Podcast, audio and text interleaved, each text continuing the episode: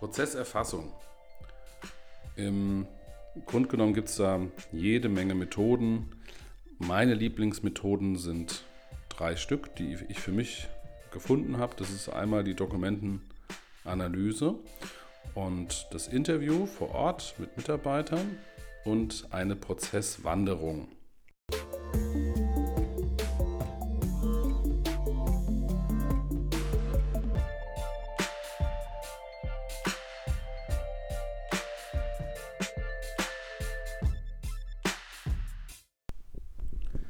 Herzlich willkommen zu einer neuen Ausgabe von tumus.org, dem Podcast am Mittwoch für die Bereiche Projekt- und Prozessmanagement. Schön, dass du wieder eingeschaltet hast. Ich habe ein paar Themen vorbereitet und würde mich, würde mich die nächsten drei Sendungen ein bisschen intensiver über meine eigene Arbeit mit euch mal austauschen. Also wie gehe ich im Endeffekt in so ein Prozessmanagement rein, nach so einer Ist-Analyse bzw. der Soll-Konzeption und äh, wie kann das Ganze umgesetzt werden und wie kann man es steuern. Da gibt es im Endeffekt, sage ich mal, drei einfache Themen, die ich so im täglichen Prozessanalysebereich beim Kunden vor Ort umsetze. Und da würde ich euch gerne mitnehmen und einfach ein paar Tipps mit euch teilen. Die erste Sendung ist quasi das Thema Prozesserfassung. Die nächste Folge geht über das Thema Prozessdefinition, also welche Ziele und das Thema Prozessbewertung wird ein dritter Teil sein. Ich werde es ein bisschen aufteilen und dann separat reinstellen, dass damit der Content im Endeffekt, sage ich mal, nicht so lang wird und für euch, sage ich mal, kurz und prägnant abgreifbar wird. Genau, super. Ja, also das Thema Prozesserfassung, Prozessdefinition und Prozessbewertung. Ich habe es jetzt mal nicht in chronologischer Reihenfolge gemacht, sondern es einfach mal so, wie es ähm, quasi in meinem Kopf sozusagen runterläuft im Ablaufplan. Fangen wir mit der Prozesserfassung an. Da haben wir im Endeffekt, sage ich mal, drei Themen, die wir uns, ähm, die ich mir immer anschaue und ähm, die ich, da gibt es natürlich noch etliche, viele mit, mehr Methoden, aber für mich ist es im Endeffekt, sage ich mal, die drei am wichtigsten. Prozesserfassung. Im Grunde genommen gibt es da jede Menge Methoden. Meine Lieblingsmethoden sind drei Stück, die ich für mich gefunden habe. Das ist einmal die Dokumentenanalyse und das Interview vor Ort mit Mitarbeitern und eine Prozesswanderung. Im Grunde genommen ist es so, dass man ähm, bei der Dokumentenanalyse sich einen relativen schnellen Überblick verschaffen kann, wie denn die Prozesse momentan in dem Unternehmen insgesamt schon mal dokumentiert sind. Das heißt, aus der Mitarbeitersicht, aus der Unternehmenssicht, ähm, wie sehen zum Beispiel gewisse Geschäftsabläufe schon mal aus? Welche Dokumente gibt es da? Gibt es vielleicht schon Statistiken? Werden Kennzahlen erhoben? Gibt es regelmäßige Kommunikationsabwicklungen, ähm, sei es Teammeetings, morgendliche Briefings? Ähm, kriegt der Vorgesetzte irgendwie alle Woche irgendwas äh, aufbereitet? Ähm, da gibt es im Endeffekt ja auch schon ein paar Inhalte. Ähm, gibt es zum Beispiel Qualitätsmanagement-Handbücher oder verschiedene ja, Briefkästen, also irgendwas, wo man aufgrund von Dokumenten was herausziehen kann, um später dann letztendlich ein Qualitätsmerkmal rauszufinden, wo es vielleicht eventuell hakt. Ist zwar, ähm, sage ich mal, sehr unstrukturiert, was man dort bekommt, man muss natürlich in dieser ähm, Phase natürlich sehr, sehr viel Einzelarbeit leisten, das Sichten nochmal erklären lassen, aber ich finde, ein großer Vorteil ist, Unternehmen arbeiten ja schon in Strukturen bzw. in Prozessen, die sind halt von ihrem Reifegrad natürlich noch nicht so ausgeprägt. Da kann man schon vielleicht hier und da von Chaos sprechen oder von mangelhaften bis ineffizienten Prozessen. Die gilt es aber dann dadurch halt ein bisschen so sortieren, weil interessanterweise haben die meisten Unternehmen einen riesen Fundus von bereits sehr, sehr guten dokumentierten Prozessen. Und ganz ehrlich, glaubt mir es, ähm, die meisten wissen es gar nicht. Und mit dieser Dokumentenanalyse, weil ja auch, sage ich mal, wenn man sich was merken will, auch was aufgeschrieben wird, ähm, haben wir im Endeffekt genau da eine sehr, sehr gute Methode, die sich da wirklich äh, lohnt. Im Nachhinein ist es ja sowieso, dass dann halt auch die ganzen Dokumente ja festgelegt werden sollen und ähm, ähm, elektronisch abgelegt werden sollen. Oder vielleicht gibt es einen Notfallordner, der im Großen Ganzen im Offline läuft, damit man im Endeffekt, wenn alle Sachen ausfallen, dass man sich dann ähm, auf sowas zurückziehen kann. Ein Tipp für euch, dass ihr halt, sag ich mal, die Dokumente in der Analysephase euch gewisse Themen rausschreibt. Da kommen wir nachher nochmal dazu, was das Thema Prozessdefinition beim Zielkreuz mit sich führt, damit man halt, sag ich mal, vielleicht da ein bisschen fokussierter arbeitet. Ich bin jemand, der dann gern immer übergeordnet arbeitet, alle Informationen erstmal reinschaufelt und sie dann später in eine andere Weise nochmal ein bisschen umstrukturiert, beziehungsweise dann in ein anderes Verhältnis setzt weil sehr oft ähm, kann es passieren, dass man in der Zieldefinition plötzlich aufgrund von, jetzt geht es in diese Richtung, man liest die Dokumente und sieht dann plötzlich nur die Dinge, die wir ja für die Zieldefinition brauchen. Aber plötzlich ähm, sind Teile dabei, die dann später bei der, ähm, ja, bei der Prozessbewertung bzw. bei der Sollkonzeption vielleicht einen ganz, ganz wichtigen Teil mit sich führen, wenn vielleicht mal was nicht geht. Also deswegen ähm, immer so einen Mix rausbringen. Deswegen bin ich bei der Prozesserfassung erstmal mache ich das erstmal, bevor ich in die Prozessdefinition gehe, weil ich dann völlig vorurteilsfrei ähm, mir aktuell diese Sachen anschauen kann und vielleicht das ein oder andere zusätzliche Problem ähm, mit aufnehmen kann aus dieser, aus dieser Betrachtungsweise von den Dokumenten. Genau. Eine zweite richtige schöne Methode, die ich persönlich äh, total schön finde, weil ich auch extrem gerne mit Menschen zusammenarbeite und auch denen ihre Geschichten hören, weil da steckt auch sehr, sehr viel zwischen den Zeilen drin.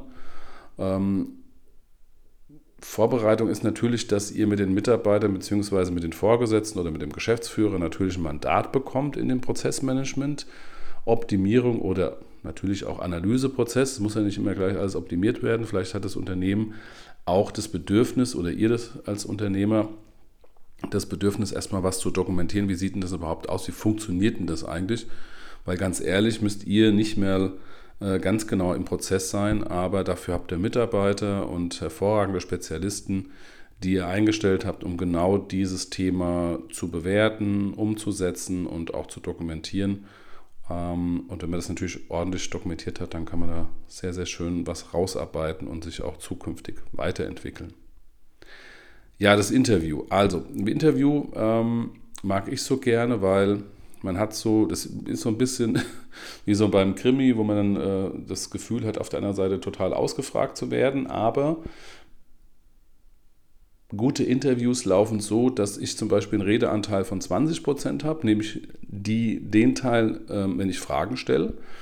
Also wir haben zum Beispiel einen Fragenkatalog, ähm, der individuell und übergeordnet für, dieses, für diesen Problemlösungsprozess angelegt wird. Und ähm, manchmal sind es halt, sag ich mal, Fragen, die sind halt generisch, die, die kann man überall, um später dann das Konzept zu machen, natürlich fragen, weil es einfach so eine übergeordnete ähm, Fragestellungen zur Prozessorganisation, ähm, zum Ablauf, zur Aufbauorganisation. Das sind immer so ähm, generische Fragen und der Rest wird dann, sage ich mal, sehr individuell ausgearbeitet. Jetzt ist natürlich auch da, dass man viel Input bekommt. Ähm, vielmals ist auch viel Geplupper dabei. Also um an den Kern zu kommen, ähm, muss man sehr, sehr gut zuhören und den Bereich, wie es wirklich funktioniert, dann rausarbeiten, weil wir brauchen nachher ja dann in der Visualisierung beziehungsweise dann in der Rekonstruktionsphase brauchen wir gar nicht so viel Input, weil das wird ja dann, sage ich schon, mit Piktogrammen ganz einfach dargestellt. Das ist dann interessant immer für die Dokumentation nachher. Da brauchen wir diesen, diesen mehr Input, um es dann halt auch ein bisschen für Dritte erklärbar zu machen. Ja. Das ist im Endeffekt sehr, sehr schön. Was das Tolle aber ist, dass du rausfindest, was haben die Menschen, sage ich mal, für ein Energielevel in dem Team. Weil ihr dürft nicht vergessen, ähm, wenn ihr in der Prozessmanagement-Geschichte unterwegs seid, ihr selbst Unternehmer seid, ihr selbst Führungskräfte oder Vorgesetzte, dann habt ihr es immer mit Menschen zu tun. Und Menschen haben Gefühle und ähm, auch Ängste. Das heißt also, das ist zum Beispiel auch ein Thema, dass im Interview natürlich nicht gleich alles rausgesprudelt wird, weil es hier und da auch immer noch mal ein bisschen ähm, Ängste gibt, um nicht alles auszuschütten. Wenn ich jetzt was Falsches sage, ähm, kann mir da vielleicht später nochmal irgendwie ein Strick draus gedreht werden. Deswegen nochmal hier mein Appell an alle, die das machen, beziehungsweise auch zukünftig mal einen Prozessberater im Haus haben, dass hier schafft davor ab Vertrauen, nehmt die, die Teams und die einzelnen Mitarbeiter mit auf die Reise und dann könnt ihr ähm, sicher gehen, dass es sehr, sehr produktiv wird, was da rauskommt. Genau. Zum Interview ist natürlich wichtig, du brauchst das ganze Team nicht. Ähm, am besten ist es ganz gut, dass man jemanden nimmt, der weniger auffällig ist im Team, ähm, jemanden, der natürlich auch ganz, ganz vorne steht. Ne? Ihr kennt das selber. Ähm, ich finde immer so einen Mix aus diesen Interviewpartnern, finde ich ganz interessant. Ich nehme immer gern die, die Kategorie der Extrovertierten, die dann immer so ein bisschen auffallen und ähm, so ein bisschen dominanten intuitiv sind. Aber ich mag natürlich auch diese gewissenhaften und stetigen Leute, die da eher introvertiert sind, weil ähm, die haben gut was mit Zahlen, Daten, Fakten zu tun. Die anderen ähm, pluppern dann im Endeffekt sehr, sehr gute Informationen raus, die dann ähm, im Ganzen dann durch alle ähm, Menschentypen und Wahrnehmungen sehr, sehr wertvoll sind. Also das heißt, das Interview, das One-to-One -One ist sehr, sehr wertvoll und schließt, sage ich mal, an an den ersten Teil, dass du über Dokumente ganz viel Input bekommst und durch Interviews und die richtigen Fragen stellen, ähm, da der gut, ganz gut an den Kern des Ganzen rankommst und vielleicht wird das eine oder andere doch noch sogar freigelegt. Oder positiverweise gibt es noch Irritationen und man hört von zehn Leuten unterschiedliche Geschichten, dann weiß man auch schon mal, dass man auf dem richtigen Weg ist, dass man den Prozessberater hier auf alle Fälle eingeladen hat für die Optimierung. Genau. Bei der Prozesserfassung gibt es natürlich noch so zwei, drei kleine Geschichten, die wir noch zwischendurch machen. Das sind aber so individuelle Sachen, die kann man jetzt hier gar nicht so in dem Podcast äh, zentral abfrühstücken. Aber was für mich nochmal eine, eine, eine abschließende Geschichte ist, eine Methode, was ich super, super gerne mache, ist eine Prozesswanderung, nennt sich das. Das heißt also, es wird tatsächlich nochmal in den Prozess reingegangen ähm, und dann nochmal durch Fragestellungen wirklich nochmal im Detail äh, es erklärt gemacht. Also ich sage mal ein Beispiel. Also ähm, du hast eine Warenannahme. Ähm, die Ware kommt durch einen LKW, da gibt es eine Inbound-Abteilung, da gibt es im Endeffekt einen, einen Inbound-Leiter und Mitarbeiter und das Ganze wird im Endeffekt, sag ich mal, eingebucht. Wo wird es eingebucht? In welchem System? Man geht im Endeffekt, sag ich mal, komplett diesen Prozess durch. Das Schöne ist, wenn es nicht so sehr virtuell ist, kann man tatsächlich diese Wanderung wirklich körperlich antreten. Ähm, dass man einfach sagt, okay, man geht jetzt hier physisch dort durch den Prozess, gerade was ich jetzt gesagt habe mit dem, mit dem Lager, dass man auch sieht, welche Schriftstücke werden ausgetauscht, welche Kommunikationsschnittstellen sind da an dem einen oder anderen Ort äh, ähm, dabei, die dann tatsächlich in der Dokumentenanalyse und im Interview gar nicht so rauskommen, weil, und das ist jetzt so ein bisschen kleiner, kleiner Tipp, Sobald es in die Routine geht, wird es sehr oft in diesen zwei Vorprozessschritten vergessen. Also dann fehlt es im Interview, weil es halt irgendwie nicht mehr so wichtig ist. Dann ähm, Dokumente nehmen das nicht auf, weil da sind nur anhand von dem Lieferschein zum Beispiel, das ist nur das Dokument, was du siehst. Und ähm, da ist diese Prozesswanderung, schließt diesen Kreislauf nochmal tatsächlich ab und du erlebst es nochmal mit deinen eigenen Augen nimmst dann die zwei Informationsquellen der Dokumentation, Dokumentationsanalyse bzw. der Dokumentenanalyse ähm, und des Interviews mit und läufst diesen Prozess durch. Vielmals sind wir nicht in der Firma und haben uns separaten, separaten Raum zum Beispiel gemietet, dann muss man das halt ähm, sagen wir, simulativ machen. Man simuliert diese Situation und muss sich aber darauf verlassen, dass quasi der der Partner bzw. Interviewpartner, der das dann nochmal erklärt, auch dann tatsächlich alles wieder macht. Und deswegen ist es ganz wichtig, dass man sich da in diesen Prozess dann halt in der Simulation auch ganz gut reindenken kann. Diese Erkenntnisse von so einer Prozesswanderung äh, tut man dann selber nochmal in diesen, ja, in diese Prozesserfassung mit einbauen, um dann eine runde Sache zu bekommen, weil dann hat man wirklich so drei Perspektiven ähm, auf dem auf dem Blatt Papier stehen und dann kann man sich relativ schnell und zügig wirklich ähm, dort einen Überblick verschaffen, welche Prozesse hier notwendig sind und wo man auch hier schon die ersten Prozessbewertungen abgeben kann für sich, wo man sagt, okay, da vielleicht stimmt die, die, die, die Schnittstelle nicht. Ähm, es gibt viele Liegezeiten, ähm, die Produkte, ähm, ist nicht so da, wie sie tatsächlich für den Kundenbedarf äh, vorhanden sein müsste und und und. Das kann man schon mitnehmen.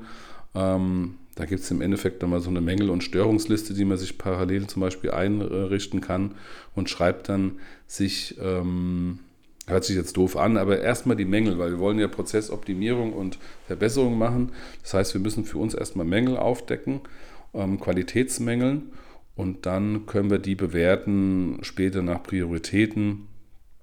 Und ähm, vielleicht sind es auch nur persönliche Mängel, die man jetzt gar nicht braucht, um die Kundenzufriedenheit bzw. den Prozess zu beschleunigen. Vielleicht sind es aber auch Themen, die man einfach dann ähm, über so eine Wunschliste, die dann auch gleichzeitig dabei ist, dann auch noch mit zur Weiterentwicklung mitnehmen kann. Also von daher meine Lieblingsgeschichte bei der Prozesserfassung drei Themen, die Dokumentenanalyse, das Interview und die Prozesswanderung. Und denkt immer mit dabei, ihr habt es mit Teams, mit Abteilungen zu tun, ihr seid selber Unternehmer und Vorgesetzte. Ähm, gebt den Menschen Halt, euren Mitarbeitern. Und wenn die das Gefühl haben, dass ihr ihnen vertraut und sie sich auch in diesem Bereich vertrauensvoll an euch wenden können und in so einem Workshop-Charakter sich da auch ähm, ja, ein Stück weit mit auf die Reise genommen werden, um ihre Zukunft selbst zu gestalten, weil das ist ihr Arbeitsplatz. Und da verbringen sie halt eine sehr, sehr lange Zeit ihres Lebens. Und wenn das top ist, dann bin ich der festen Überzeugung, dass die Mitarbeiter sehr offen, sehr kommunikativ zu den Themen sind und helfen mir, euch, diesen Prozess weiter zu optimieren und die ein oder andere Produktivitätseinbußen zu reduzieren, wie zum Beispiel Fehlstunden oder Überstunden.